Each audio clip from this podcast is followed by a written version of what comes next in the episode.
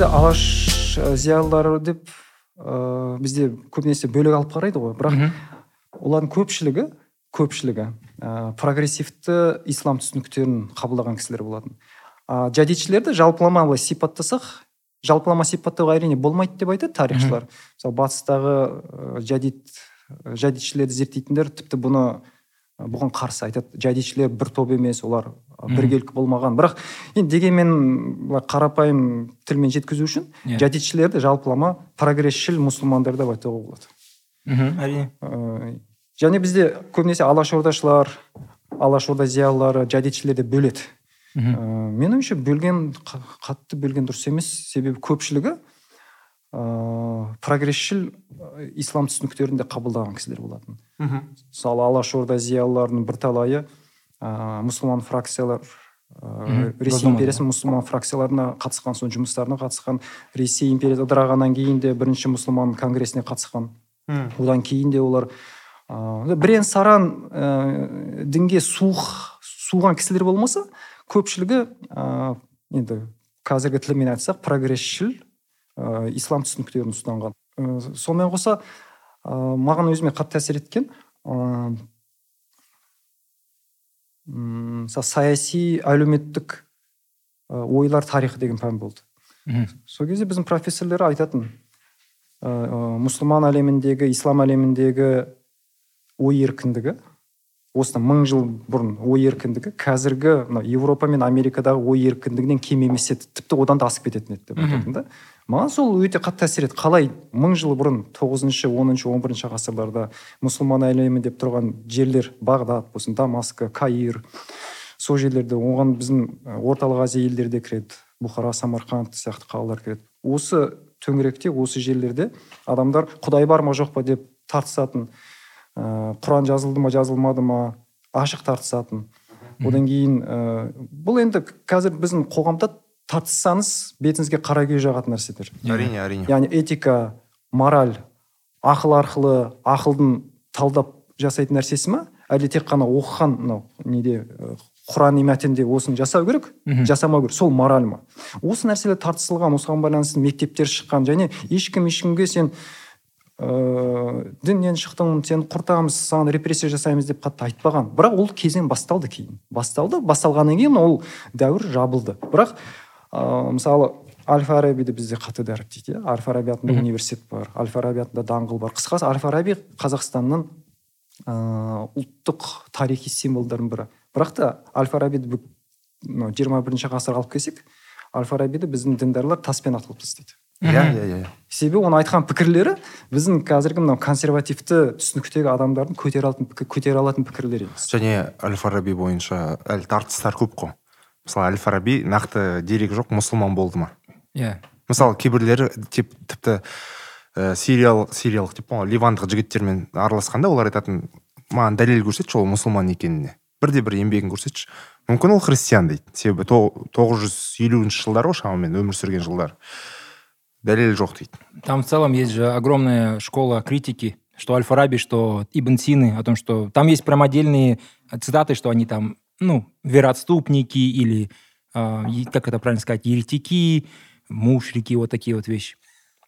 ну ладно, это, это, конечно, все интересно.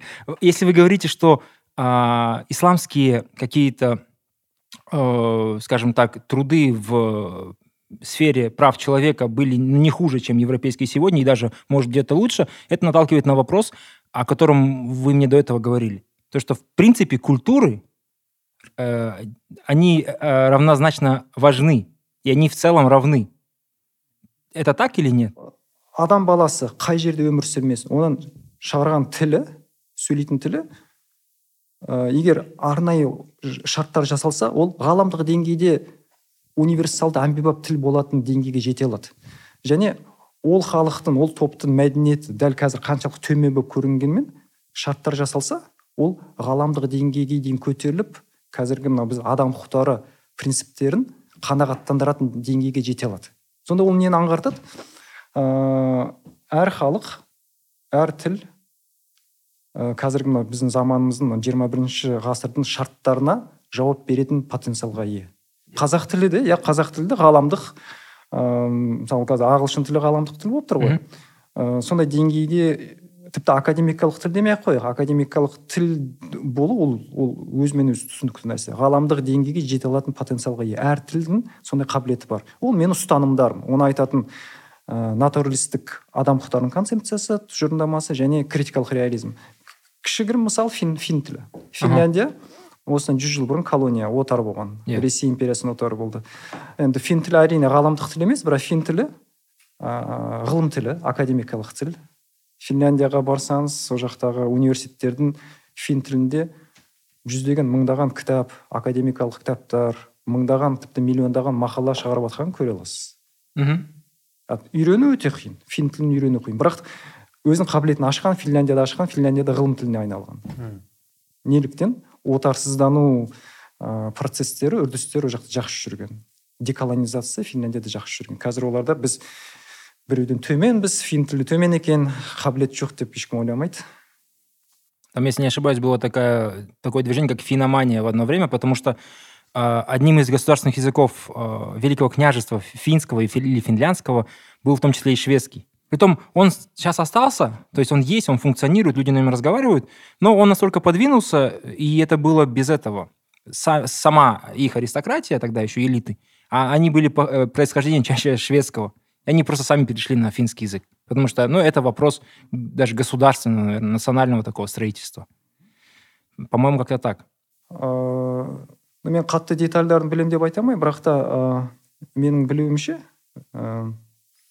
швед тілі иә финляндияда мемлекеттік тіл ол жақта фин тілі де швед тілі екі, екі мемлекеттік тіл бар бірақ та мынаны ескерген жөн финляндия. Ресейдің отары болмастан бұрын швецияның отары болды. Иә. Yeah. швецияның колониясы болды. Швед тілі ол жерде ол скандинав төңірегінде сол өңірде аға тіл ғой. Тарихи тұрғыдан алған ағаның тілі ағалардың тілі аристократияның тілі ғылымның тілі болды. Бірақ бүгінгі күні қарайтын болсақ ә, шведтер біз сендерді басқардық сендерге мәдениет әкелдік деп айтпайды. Өйткені бұны айту көргенсіздік және бұл отарла от, отаршының колонизатордың түсінігі біз сендерді бір жерге дейін жеткіздік деген нәрсе. Ол оның үстіне нәсілшілдік болып саналады.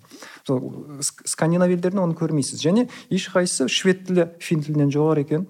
Ә, біз болмасақ сендерде университет ашылмайтын еді деп ешкім ешқашан айтпайды.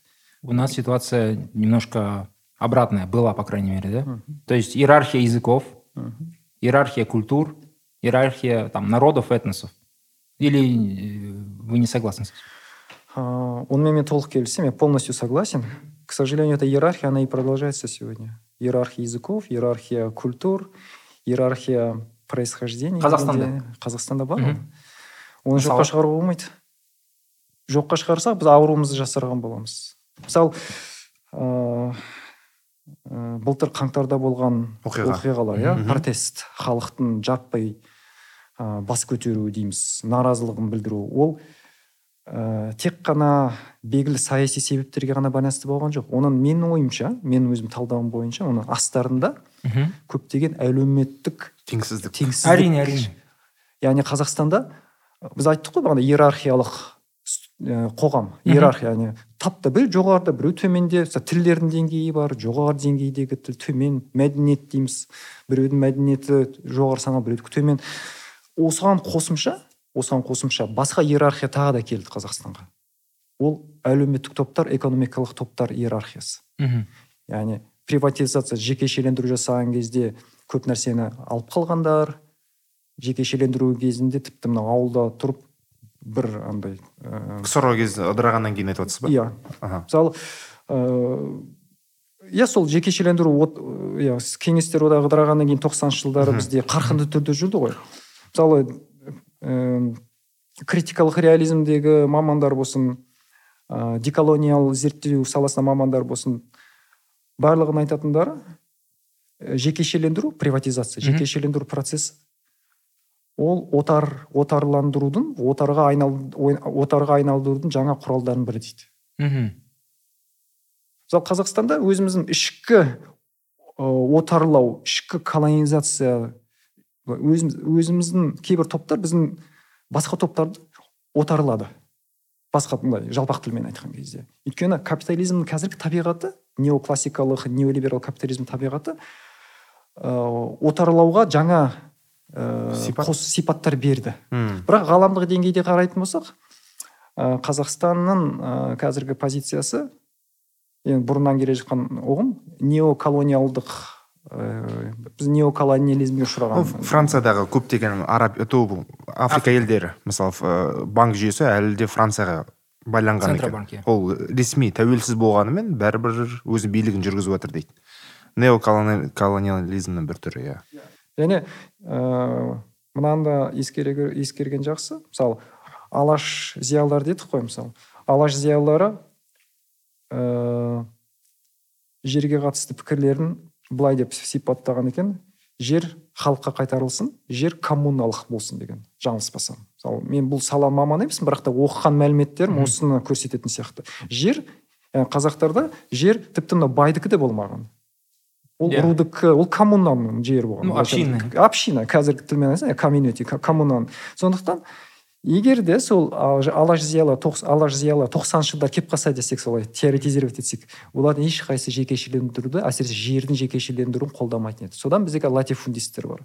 Қазақстанда енді керемет бір енді айтса мысалы кейбір шетелдік біздің коллегалар әріптестерге айтқан кезде сенбейді басында. Айтады қазақстанда жер жетпейді деп айтамын ғой. Жер жетпей қалай сендер территория жағынан тоғыз. тоғызыншы орында тұрсыздар халқыңыз аз. Жер жет, жер жетпейді мал жаю ғой жер жетпейді. Неліктен? Жекешелендіру болған кезде бізде латифундистер пайда болды. Кім билікке жақын болды солар миллиондаған гектар жер алды. Сіз айтып отқан бағана кері артқа шегерсек ә, швецияны мақтайды ғой бәрі. Оның жүйесі со- социал демократия ол капитализм. Иә ол капитализм социальным ә, ориентированием. Ол Мысалы- бәрібір капитализм. Бірақ та ешқандай социализм емес швед сияқты болу оңай емес пе? Швеция сияқты? Мысалы сен кезінде ә, отарлаушы болдың. Шведтер болды ғой иә отарлаушы? Болды, сосын барып сен бір байлықтың бәрін жинап алдың да резко былай ә, социалист демократ болып кеткен оңай сияқты чем ә, бана бір отарланған ел сияқты. Бірден бола алмайсың да сен одан кейін. Сонда кішкене хипокриси болып көрінбей ма деймін да бір жағынан?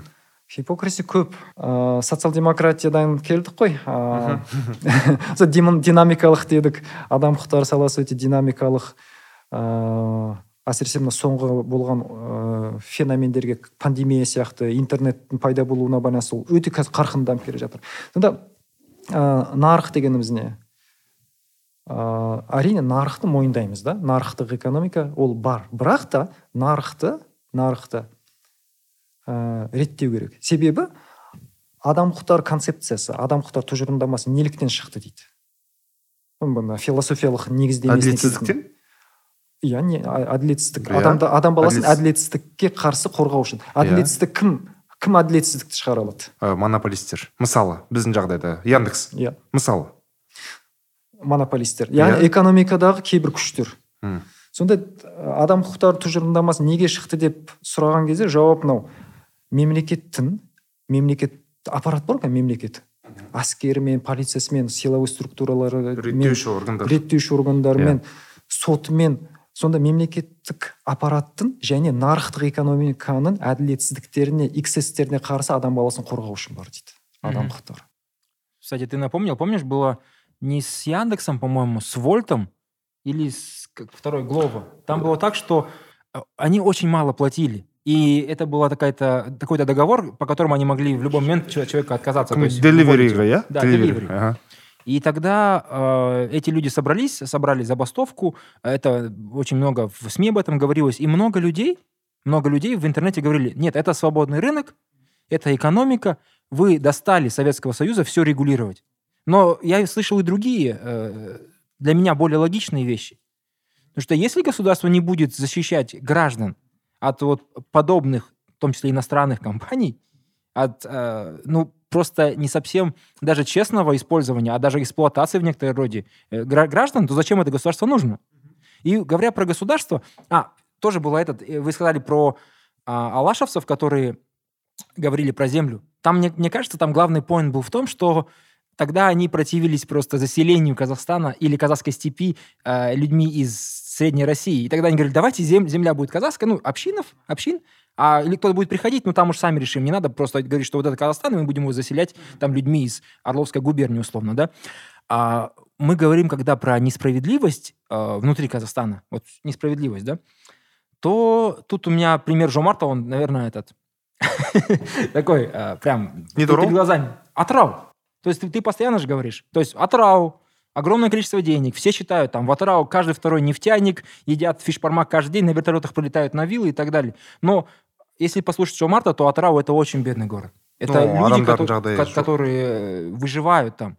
И каждый раз, когда они приезжают в Астану или в Алматы, и они видят все вот это вот красивое, стеклянное, в- возникает внутреннее, ну, как вы сказали, хипокриси, да? hypocrisy Типа, иә а где, где, где на- наш м- біздікі мұнай біздің мұнайымыз а бізде еш, еш аш- аш- аша түспейді мысалы сіз бағана айттыңыз ғой мемлекет. Мхм. Мысалы көп адамдар бізде мемлекет десе қорқады шошиды. Менде де сондай болды иә. Мысалы ыыы сол бағана бір жерде айтып кеттім ғой. Ыыы мен саяси теория ретінде неограмшиандықты ұстанған едім. Неограмшианизм мемлекетті тоталитарлы мемлекетті анализ жасайды соны талдайды. Ә, грамши антонио грамшидан келетін теория кейін оны бірақ халықаралық қатынастарға ыыы аударды.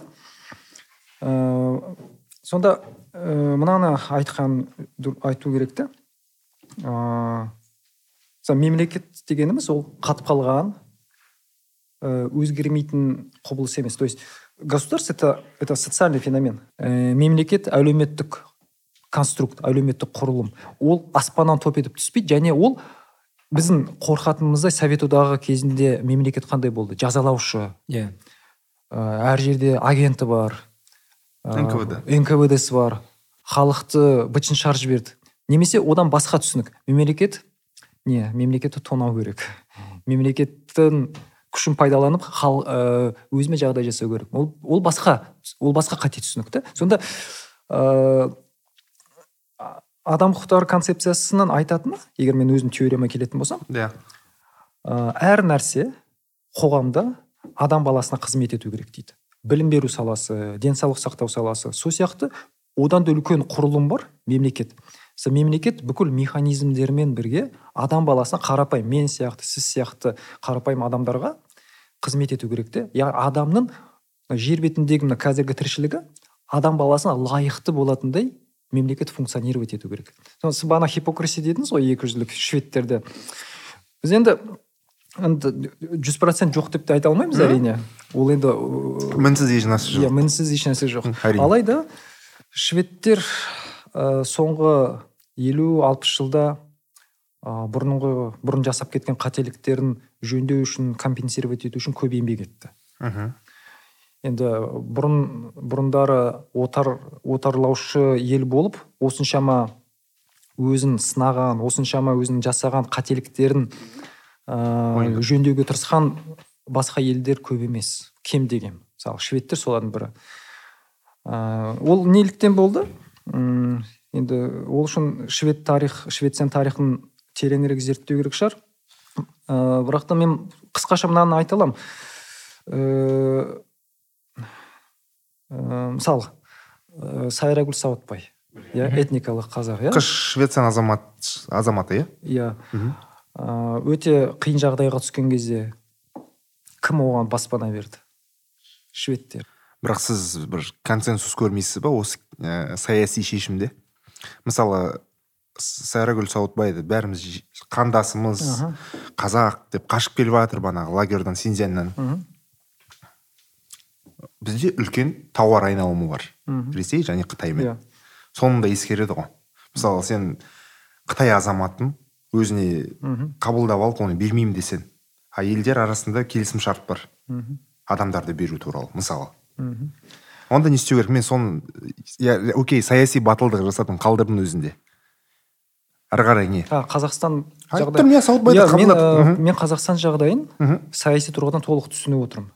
Қайта қазақстанның жасаған ә, біздің ә, мысалы саясаткерлер дейміз ба біздің мемлекеттік органдардың жасаған нәрсесі өте керемет болды. Өте керемет шешім болды. Бірақ та мен бұл жерде мысалым шведтер неліктен шведтер?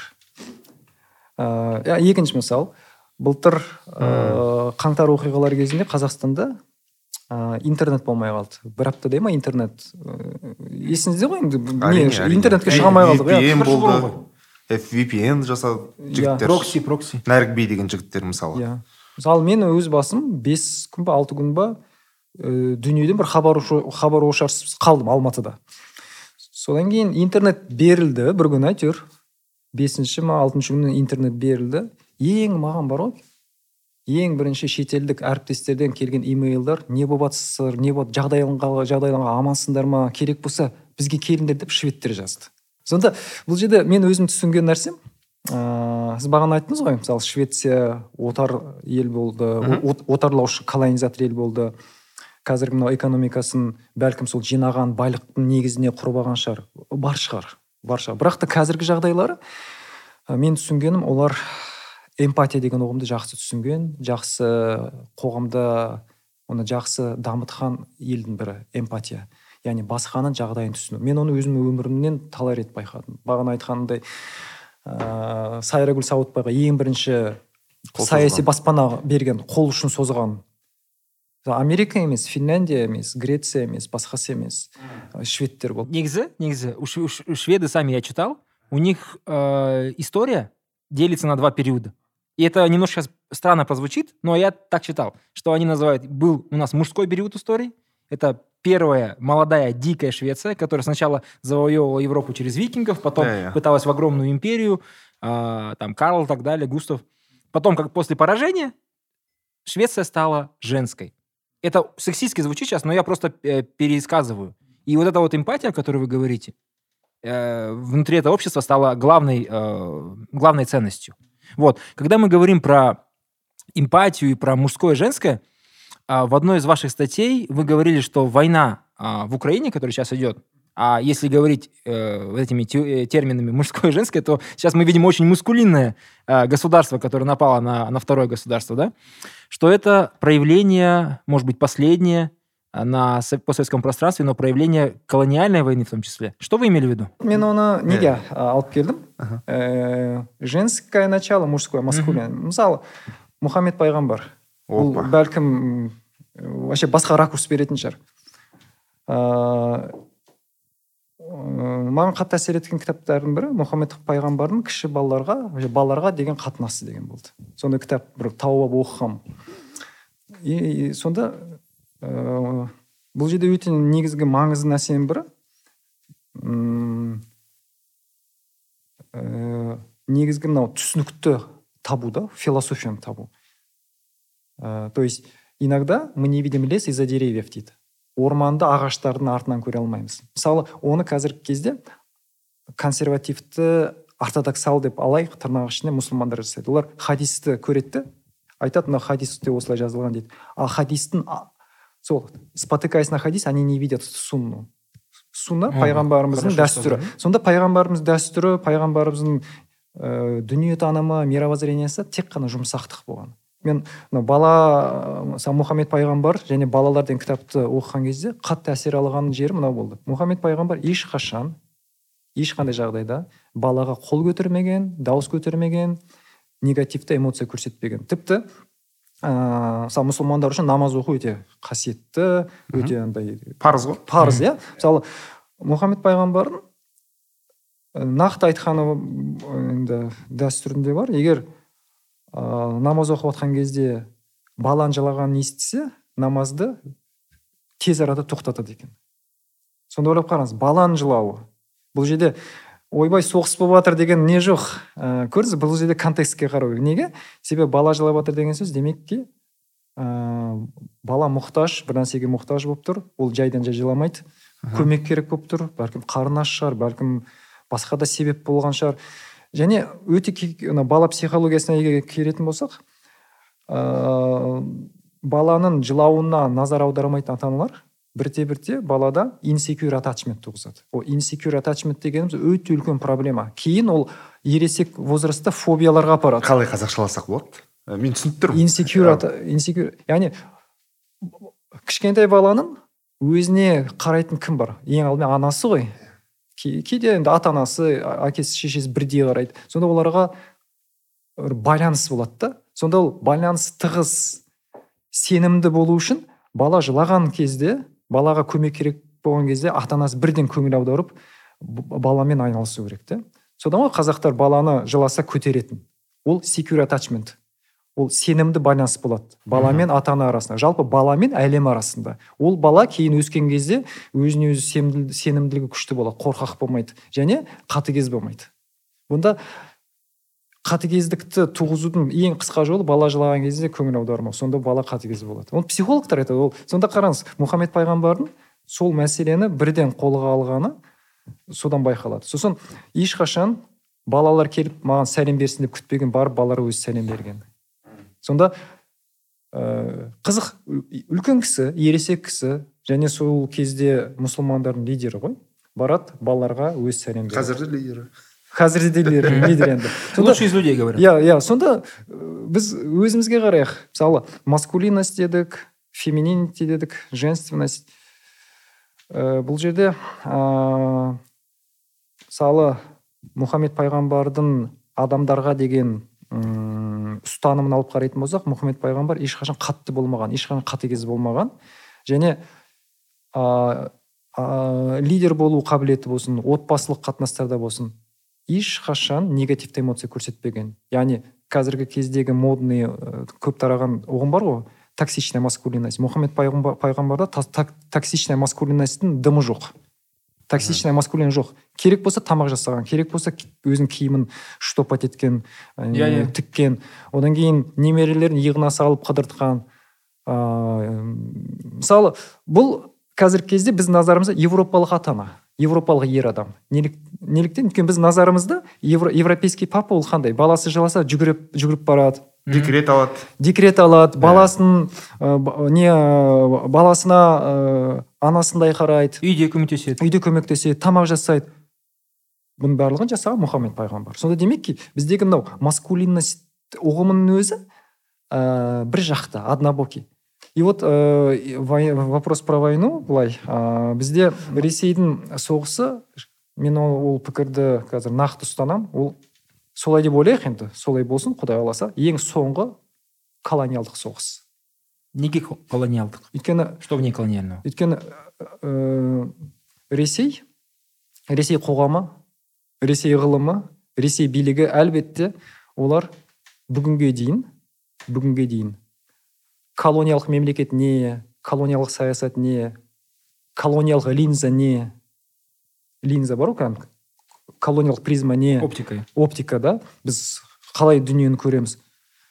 Және совет одағы кеше құлаған совет одағының ә, именно колониялық ә, тарихы не оның алдындағы ресей империясының колониялық тарихы не осы туралы критикалық критикалық пайымдау па, критикалық пайымдау жасамады. Бәлкім жасағандар болған шығар ә, минимумын жасап үлгермеді. То есть у них не, не, про, не прошло критического переосмысления своей колониальной сущности. Ә, ресей мемлекеті колониялық мемлекет. Өйткені ресейде қарасаңыз тілдердің иерархиясы қатты байқалады мәдениеттердің иерархиясы қатты байқалады неліктен олар бес жыл бұрын татар мектептерінде татар тілі оқытыл татар тілі оқытылмайтын деңгейге алып келді. Қазір татарстанда татар тілі бірте бірте өлі тілге айналды.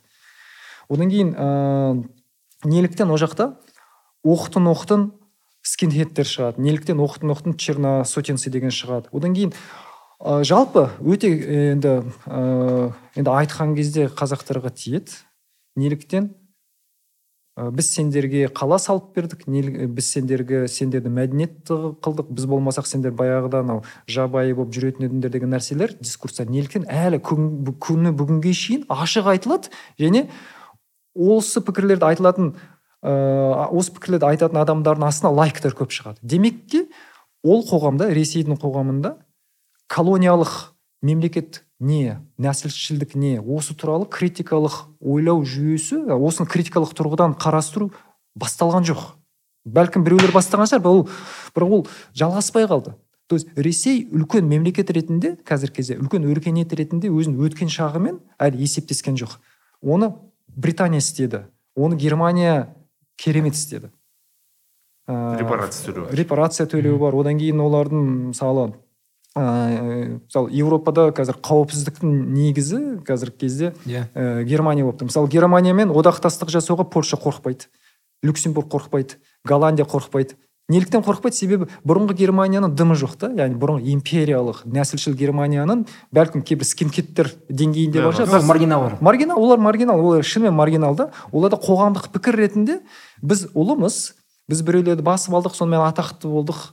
Біреуді адам қылдық деген нәрсе жоқ. Әйтпесе германияда ә, тек қана фашизм ғана емес ә, оларда осындай ә, racial superiority ethnic superiority этникалық өзін өктем көру пікірлері қатар жүрген болатын.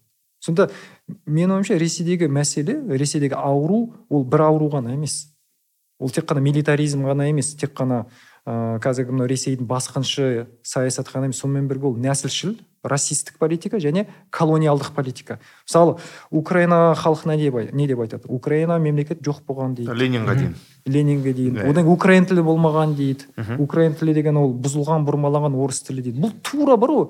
Колониялық ыыы он тоғызыншы он сегізінші ғасырда отаршыл елдердің жасаған нәрселерінің бүгінгі 21 бірінші ғасырдағы калькасы. Демек ки ресейдегі қоғамдық пікір саяси пікір қатты өзгерген жоқ.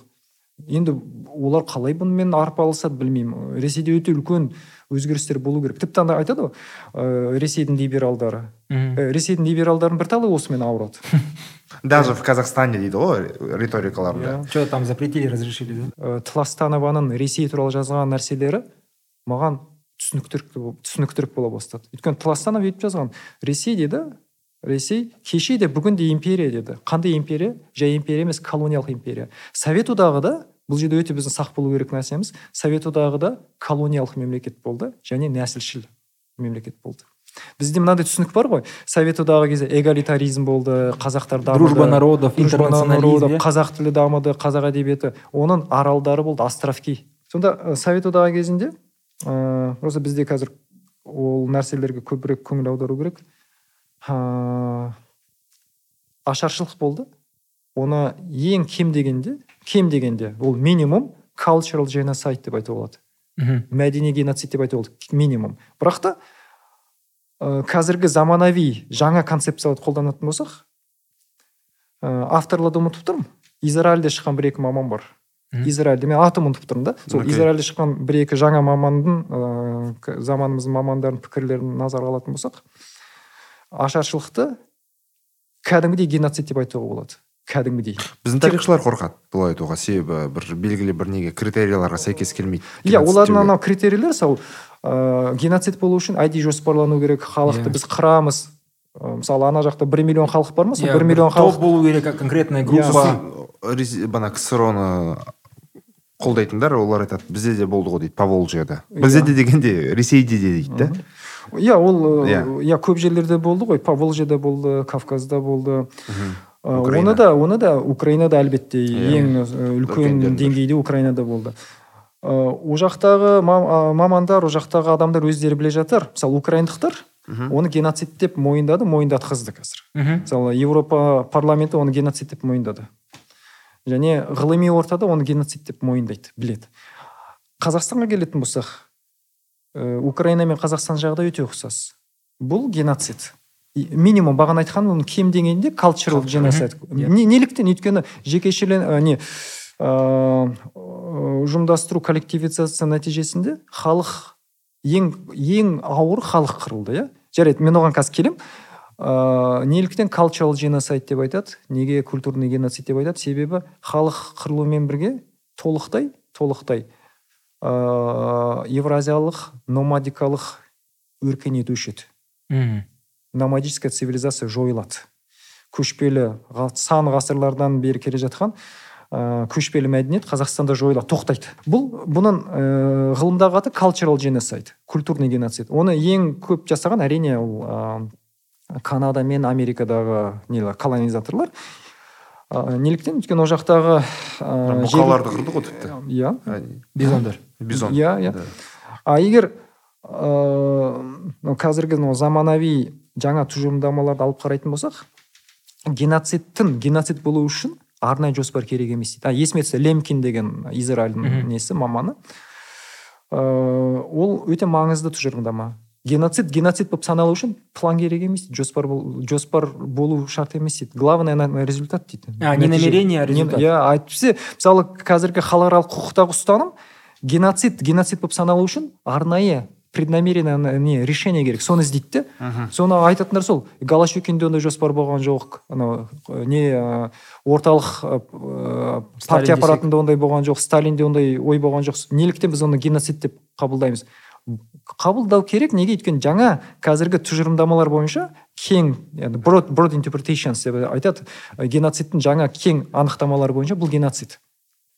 Енді әрине бұл не ғылым әлеуметтік ғылымдар болғандықтан там много интерпретация да? Бірақ менің ұстанатыным өзім нем пікірім өзім көзқарасым ашаршылықты тек қана мәдени геноцид емес бұны жалпы адам не халықаралық құқық бойынша ә, кәдімгідей геноцид деп ә, қабылдау керек. Ал ә, совет одағы не істеді? Біз біздің интеллигенцияның жойылуын менің ойымша қазақ интеллигенциясын бағана алаш орда интеллигенция дедік алаш интеллигенциясы yeah. жадидтердің жойылуын біз осы үлкен контекстте алып қарау керекпіз. Бұл нәсілшіл колониялық саясат болған. Бір халықты толықтай көзсіз құлақсыз ауызсыз қалдыру. Өйткені интеллигенция ол оқымысты прослойка оқымысты топтар олар халықтың былайша айтқанда миы көзі құлағы. Ол жойылды ма? Бітті халық өзінің интеллектуалды жадынан айырылады. Одан кейін алфавит өзгерді. Үш рет па үш рет өзгерді. Сосын өте мынандай керемет анализдер бар. Ол тек қана бір кісінің жасаған анализі емес. Таластановаға қайтадан келемін. Ол сонымен қоса денис кандиотидің жасаған анализі. Орталық азия халықтары соның ішінде қазақтар қырғыздар өзбектер. Бұл халықтар совет одағынан совет одағының ішінен аутентикалық яғни өзінің төл мәдениетін сақтап қалған халықтар ретінде шыққан жоқ деді. Олардың барлығының мәдениеті барлығының түсінігі барлығының ойлау жүйелері советтік ретке салынып советтік матрицамен өзгертіліп шықты деді. Сондықтан қазіргі қазақтардың қырғыздардың дәстүршілдігі традиционализм дейді ғой біздің. Ол аутентикалық шынайы дәстүршілдік емес. Ол совет одағында немен кәдімгідей бар ғой сіз анау ә, бір нәрсені толықтай ішкі жүйесін өзгертіп шығасыз ғой. Ә, перемалать орысша перемалывать. Перемалывать и иә на новый лад дейді ғой енді. Жаңа жаңа негізге салып жаңа форматқа салып. То есть біздің қазіргі кезде орталық азиядағы тіпті мынау өзіміздің селф персепшн деп айтады. Өзімізді қабылдауымыз коллектив identity өзіміздің неміз ә, біз кімбіз деген түсінік. Одан кейін қоғамдық ә, бірегейліктеріміз. Олардың ешқайсысы совет одағынан бұрын келе жатқан ә, алаш ордашылардың жадидтердің алдында болған ұстанымдар емес. Олар советтенген.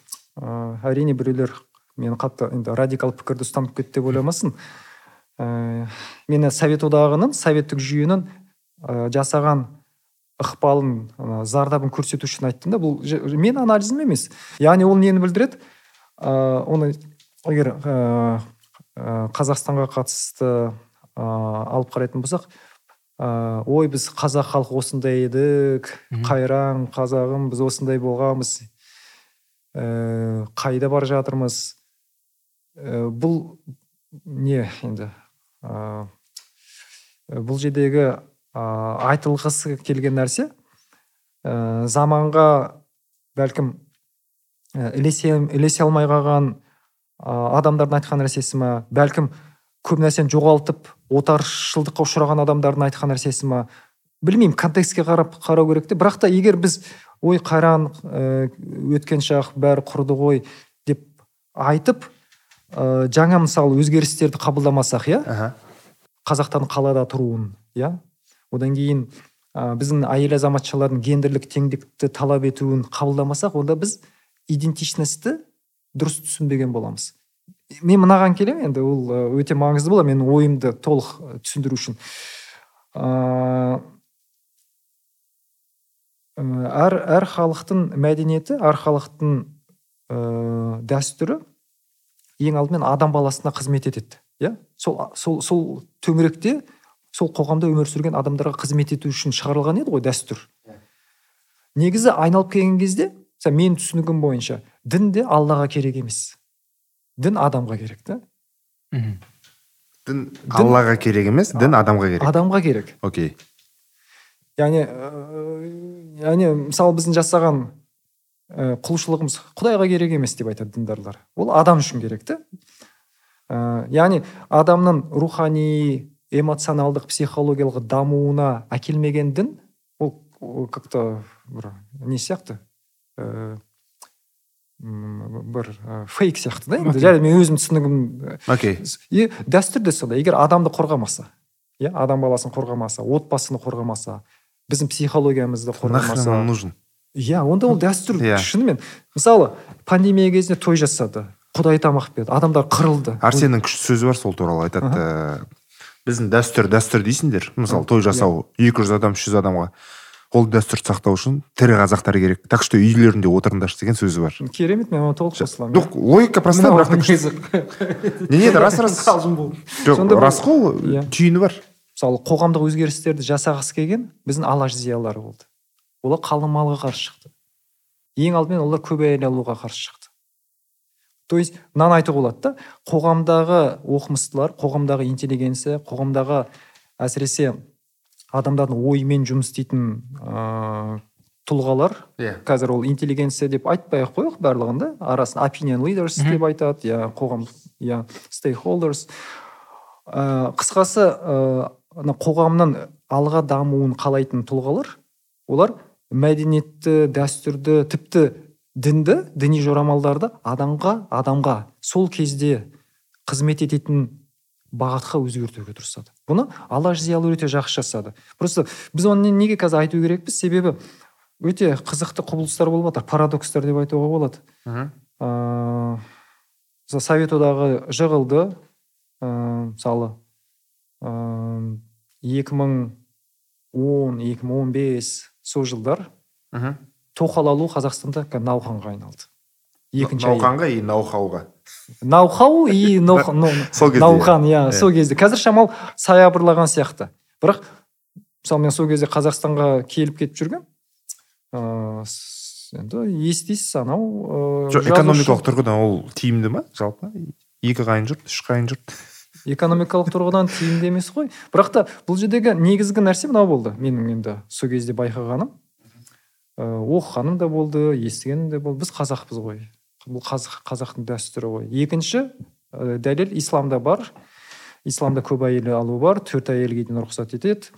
Біз мұсылман емеспіз сонда жүз жыл керіге барайық. Жүз жыл керіге барайық. Мың тоғыз жүз он жетінші жыл. Ең ә, мынау февраль ақпан ә, төңкерісінен кейін ә, болған ә, мұсылмандар бірінші конгрессі Мгм. одан да бұрын болған бірақ та бұл не империя жоқ. Май ә, кезі ғой деймін көктемде. Сонда ә, сол конгрессте ресей мұсылмандары бірнеше қаулы қабылдайды. Бірнеше қаулы. Мхм. біреусі полигамия жоқ дейді. Көп әйел алуға жол жоқ. Екінші қыз балалардың оқытылуы және гендерлік теңдік. Ер адам мен ер адам мен әйел адам ә, құқықтық жағынан тең. Сонда ол съезге қатысқандардың арасында алашордашылар болды. Е, жадиттер әлбетте жадиттер осы пікірлерді мысалы мұса бигиев атты атақты татар жадид осы Иә, пікірлердің несі болды енді. Ә, не деп айтсақ лидерлердің бірі болды. Айтпақшы мұса бигиевтің пікірлері қазіргі кезде қазақстанда айтылса ә, көп әсіресе діндар адамдар тарапынан қабылданбайды. Үлкен түсініспеушілікпен кездеседі да оның пікірлері Ә, алдымен ол ә, гендерлік теңдікке кәдімгідей шын көңілден сенген адам. Тіпті оның кейбір кітаптарын мұса жарула ибн фатима деп ыыы қол қойған да. Сонда әкесінің аты жоқ қазір. Естіген шығарсыз? Қырғызстанда ыыы ана феминист активистің бірі алтын қапалова ғой деймін. А, қанша Иә, болып соттасып жатыр балаларына мамасының өзінің атын бергісі келеді әкесінің атын емес та өйткені енді өзінің қалауы күйеуімен бірге тұрмайды. жарайды ол өзінің қалауы да балалардың да қалауы. Балалар балалар да соны талап етеді қалайды да. Иә. сонда сот әлі шешім шығарған жоқ. Сонда ыыы ойлап қараңыз мың екі мың жиырма үш әлі бұл мәселе қарастырылып жатыр. Бірақ жүз жыл бұрынға баратын болсақ үлкен ислам ғұламасы кітаптарын қалай не қылады қалай авторлығын белгілейді. Иә. Ә, мұса жарулла ибн фатима. Фатиманың баласы дейді. Сонда фамилия ретінде фамилия ретінде фатима. Иә, Фати- иә қызық қой енді былай қарасаңыз. Және ол жай ә, оның позициясы жай позиция емес өте қызық матуриди позициясы. Иә матуриди. Бізде қазақстанда қазір неформально дейміз ба жартылай формально ма мемлекеттің ұстанатын ислами позиция сонда демек ки біздің ә, мына ислами түсініктерде де сондай күшті үлкен потенциал бар.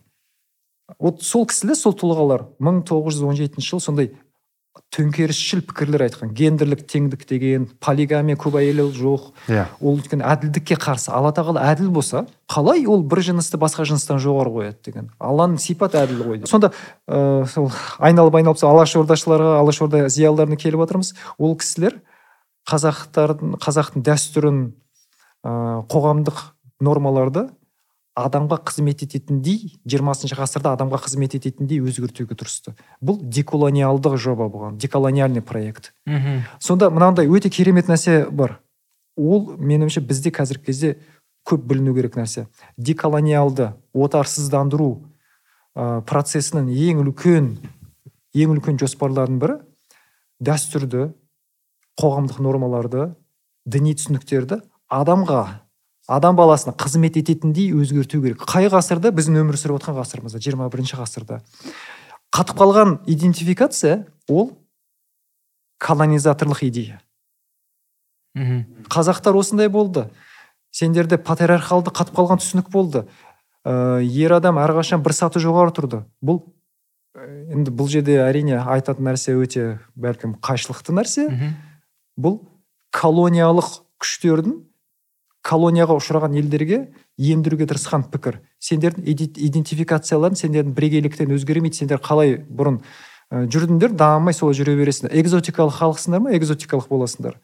Мхм сонда экзотичность представление о нас условно иә вот сонда бізде қазір өкінішке орай сол интеллигенция бізде жойылғандықтан ол процесс cultural upgrading деп айтады негізі культурный апгрейдинг мәдени жағынан даму мәдени жағынан өзімізді қайтадан 21 бірінші ғасырға сәйкес өзгерту ол процесс тоқтап қалды. Одан кейін совет одағы ыдырағаннан кейін бізде постколониал синдром басталды. Ол қандай? Мысалы ыыы қарапайым мысалмен иә. Ыыы оны былай ә, түсіндіре кетейік. Ыыы мысалы ыыы колониалдық түсінік. Сендердің дәстүрлерің бәрі жаман. Сендер екінші сорт мәдениетсіңдер. Сендерде ыыы расымен солай айтқан ба адамдар? Ну, жалпы да жоқ жалпы ана не междусрок енді к- колониалды пікір. Мысалы сендер ыыы мына қазақ тілінің келешегі жоқ. Қазақтың дәстүрі барлығы быт шыт ол ана ескіні қалдық. Бұл колониалдық түсінік. Постколониалды түсінік бізде бәрі керемет. М, бізде бәрі керемет. Біз деген ыыы дүниежүзінің ең мықты халқы бізбіз ортасын таба алмай жүрміз ба? Ә, деколониал көзқарас. Иә. алашорданың алашордашылардың жадид зиялылардың істегісі келген деколониал қозғалыс де- деколониал проект. Окей біз біздің мәдениетіміз бар. Біздің Иә. тіліміз бар. Ешкімнен кем емеспіз бірақ біздің мәдениетімізде бізді артта қалдырған бізді отар, отарлануға алып келген факторлар бар біздің өзіміздің дәстүрімізде.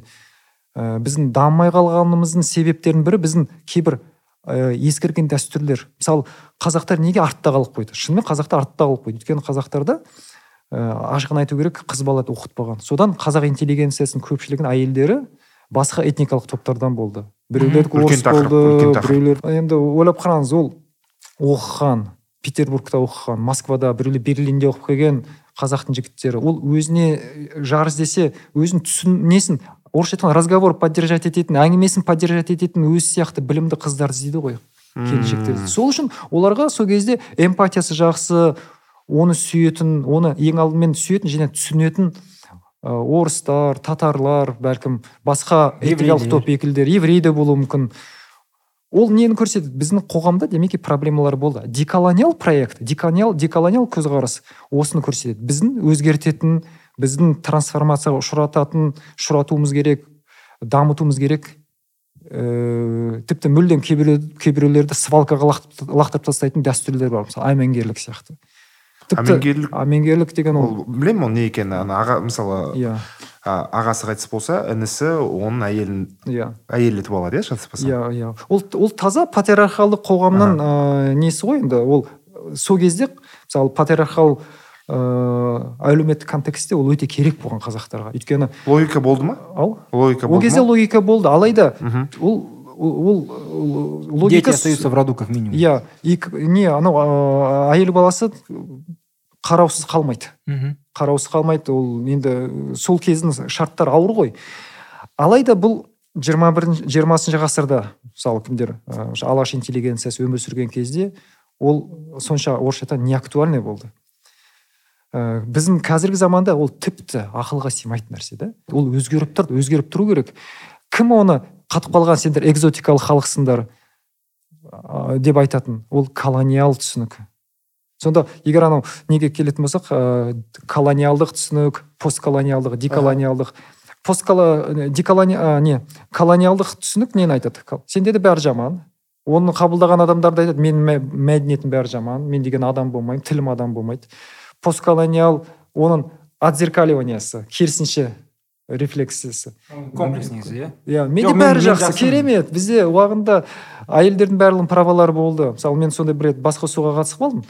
Ыыы не болды? Ыыы әйел құқықтарының э, несі даму деңгейі болды да қазақ қоғамында. Мен айттым енді кешіресіздер бір ұнамсыз нәрсе айтамын дедім. Дәстүрлі қазақ қоғамында дәстүрлі яғни он тоғызыншы ғасырда ыыы әйелдердің көп құқықтары болған жоқ дедім. Қолдаған болды қолдамағандар да болды. Бұл қолдамағандар шығып айтты білесіз бе деді. Сіз деді совет одағының адамы сияқты қазақ мәдениетіне қара күйе жағып жатсыз деді. Ә, қазақтың дәстүрлі қоғамында әйелдердің барлық құқықтары болды ғой деді. Барлық құқықтар сақталды. Бұл постколониал реакция. Көрдіңіз постколониал? Мен соған айттым енді. Жарайды енді уақыт жоқ. Біздің өз шындығымыз өзіңізге бірақ та ә, Окей. біздің интеллигенцияның кітаптарын оқысаңыз ыыы көп сондай сорақ нәрселер болды ғой жиырмасыншы ғасырдың басында. Қыздар сатылды мысалы ә, байлар алды. Ыыы енді біздің алаш интеллигенциясы көп айтты. Мысалы жер мәселесі әйел мәселесі деп екі мәселені кейде қатар алып қалайды а, қатар алып қарайды. Но гендерлік даму гендерлік теңдік мәселелер сонда мен тіпті мынаны айта аламын да. Егер де сол алаш интеллигенциясы прогресшіл алаш интеллигенциясы қазіргі кезде пайда болса 2023 жылы адам құқықтарын қорғайтын адам құқықтарын қорғайтын шынайы қорғайтын азаматтар болар еді. Және мынаны ә, назарға алған дұрыс шығар. Ыыы алашорда зиялылары және жайшылық көпшілігі социал демократ болған. Араларында төре тұқымынан шыққандар болды бай отбасылардан шыққандар болды. Алайда олардың не жаңылыспасам мен өзім анализім олардың көпшілігі халықшыл. Халықшыл дегеніміз социал демократия принциптерін ұстанған адамдар. Олардың назарында қазақстан ана элиталық мектеп мынау элиталық мектеп емес қарапайым халыққа арналған мектеп деген ұғымдар болған жоқ. Олар ашса мектепті ашса семинар ашса барлығын қарапайым халыққа ашқан ғой. Және олардың ұстанымдары сондай болған. Э, енді деколониал призма деколониал теория деколониал зерттеулер ыыы осыны назарға береді әлеуметтік әділеттілік дейді. Өйткені ыыы колониялық ыыы колонизаторство колониалити отаршылдық біздің заманымызда жаңа жаңа формалар алды. Соның бір формасы да капитализм. Оны да назарға алу керек. Ол тек қана тіл саласында ғана көрінбейді тек қана не жағында мысалы мәдениет жағында ғана көрінбейді капитализм саласында да көрінеді. Ол да маңызды. Мгм. онсыз біз ә, колониялық болмысты колониалити деді ғой отаршылдық болмысты толық анализ жасаған толық талдаған болмаймыз. Капитализм анализде міндетті түрде болу керек. Және қазақстан оның үлкен айғағы өте үлкен айғағы. Мысалы осыдан бір жыл бұрын ақштан ә, менің ә, досым келді отбасымен келді. Фул- фулбрайт дейді ғой бағдарлама иә. иә. Иә. сол қазақстан университеттерінің біріне келген. Өзі американың азаматы. американың азамат иә сол Иә. жақта жұмыс істейді. Ыыы ғылым адамы. Әйелі де негізі ғылым адамы келді. Алматыда жүргендеріне бір екі күн болды. Кездестік. Әсерлерім көп те енді әсерлері айтып таусылмай жатыр сонда әсері мынау болды. «Ай, білесің бе деді біз есентай молыға бардық деді. Есентай молыға мхм. Люкстен шалқамыздан түстік деді құлай жаздадық деді. Мхм. Өйткені оның алдында олар ә, неде тұрған екен уақытша? Ә, тастақ жоқ э, тастақ емес. Орталық стадионға жақын қонақ үй бар екен. Дабл три хилтон стадионға жақын. Бірақ та айналасы өте абайдағы ма? Ау? абай көшесіндегі? Абай көшесі абай масанчи. Абай масанчиге жетпей абай иә. иә. Абай ә, байтұрсынов жақта сол үйлердің арасында. иә, сонда білесіз ба неге олар шалқаларынан түсті? Ол қонақ үй люкс. Енді бес жұлдыз ба төрт жұлдызды. Былай шықсаңыз былай шықсаңыз ә, жатақханалар. Сонда сіз қонақ үйге келесіз қонақ үй люкс іші керемет. Иә. Балконнан былай қарадыңыз ба? Ана жақта жатақхана сыртында нелер тұр? Кірлеуі тұр. Шамалы былай жүрсеңіз көшеде ойнап жүрген балалар. Сонда өте қызық көрініс. Одан кейін олар жай қыдырып есентай молға барған. Ыыы ана балаларына мектеп қараған ғой деймін. Хейли бери ме мектеп бар сол жақта. Баланы принципиально берген жоқ. Өте қымбат деді. Өте қымбат. Біз оған принцип, принципті түрде баламызды бермейміз сонда қараңыз америкада капитализмнан ана неолиберал капитализмнің шыққан жерлерінің бірі. Бірақ оларда дегенмен әлеуметтік демократияның элементтері бар. Жоқ емес.